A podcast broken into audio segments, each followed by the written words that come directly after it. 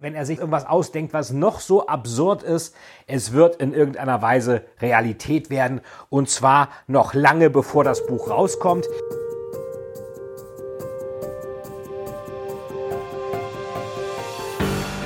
Herzlich willkommen zu einer neuen Folge des Total is to Sell Storytelling Podcast und zwar heute mit einer kleinen Betrachtung zu Edgar Allan Poe und Corona. Ja, dass Corona eine ansteckende Krankheit ist, weiß jeder. Dass es natürlich dann auch immer mit irgendwelchen anderen Krankheiten verglichen wird, ist auch klar. Meinetwegen mit großen Pandemien. Es gab ja die Cholera, es gab die Pest, es gab vor ungefähr 100 Jahren die spanische Grippe.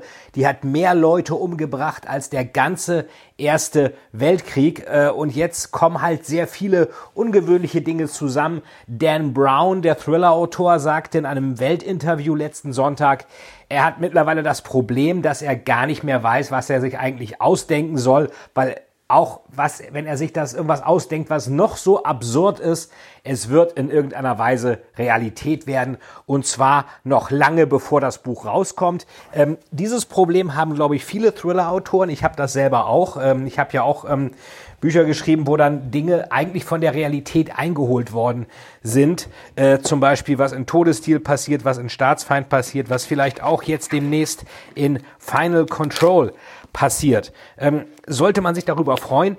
Ähm, wahrscheinlich nicht unbedingt. Eigentlich ist das traurig, dass wir in solchen unruhigen Zeiten leben. Andererseits ähm, finde ich, wenn man mal äh, das mit irgendwelchen Weltkriegen vergleicht, finde ich die Situation, die wir jetzt durch Corona haben, also durchaus noch um einiges erträglicher. Also wenn ich die Wahl habe zwischen Krieg oder Corona, dann wähle ich aber 100% Corona und wenn da noch so viel Lockdown ist. Jedenfalls wurden diese, dieses äh, Corona-Geschehen wurde ja immer mit der Pest von Camus verglichen. Ähm, und eine Geschichte, die bisher noch gar nicht richtig betrachtet wurde dazu, ist die Maske des Roten Todes von Edgar Allan Poe.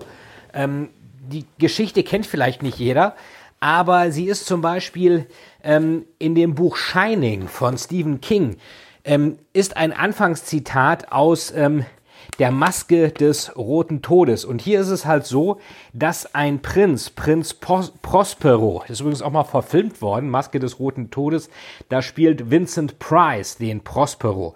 Prospero ist auch interessant als Name, das ist ja auch einer der Akteure von The Tempest, der Sturm von Shakespeare, wo es auch um Träume geht. Ähm, und hier ist es einfach so, the Red Death had long devastated the country.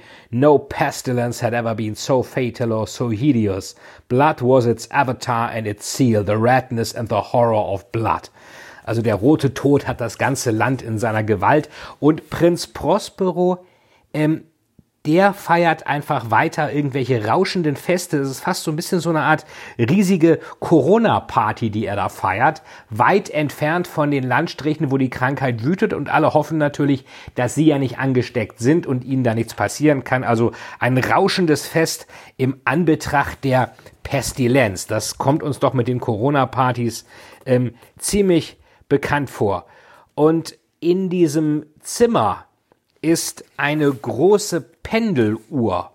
Und ähm, diese Pendeluhr, die schlägt immer. Und immer wenn die schlägt, dann werden alle ganz verlegen und gucken sich an und sind unsicher. Und das ist so eine ganz große Beklommenheit. Und das ist ja ähnlich äh, so, als wenn hier immer die neuen Corona-Zahlen vermeldet werden äh, oder neuer Lockdown oder neue Reisebeschränkung. Das ist hier so ein bisschen diese Uhr. Und das äh, steht hier auch, it was in this apartment also that there stood against the western wall a gigantic clock of ebony. Also eine eine, eine Ebenholz, dunkle Holzuhr. Its pendulum swung to and fro with a dull, heavy, monotonous clang, and when the minute hand made the circuit of the face, and the hour was to be stricken, there came from the brazen lungs of the clock a sound which was clear and loud and deep and exceedingly musical, but of so peculiar a note and emphasis that at each lapse of an hour the musicians of the orchestra were constrained to pause momentarily in their performance, to hearken to the sound, and thus the waltzers perforce ceased their evolutions, and there was a brief disconcert of the whole gay company, and while the chimes of the clock yet rang, it was observed that the giddiest grew pale, and the more aged and sedate passed their hands over their brows, as if in confused reverie or meditation. Und dann nehmen sich alle vor, beim nächsten Mal, wenn die Uhr wieder schlägt, sind sie nicht so verzweifelt. Und dann schlägt die Uhr wieder und es ist genau so wie vorher. Und dann läuft da halt jemand rum mit einer Maske und keiner weiß genau, wer das ist und alle wundern sich und ist dann die Frage, ähm, einer hat sich dann auch wirklich so als, als jemand, äh, so ein, ein, ein Red Death verkleidet und dann sagt der Prospero, who dares, he demanded hoarsely of the courtiers who stood near him, who dares insult us with his blasphemous mockery? Seize him and unmask him that we may know whom we have to hang at sunrise from the battlements. Also der Prospero ist nicht begeistert.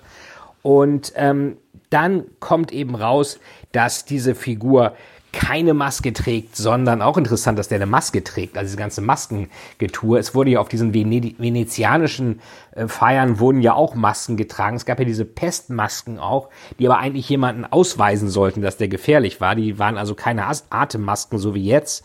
Und dann war es eben tatsächlich dahinter, war das der rote Tod. And now was acknowledged the presence of the Red Death.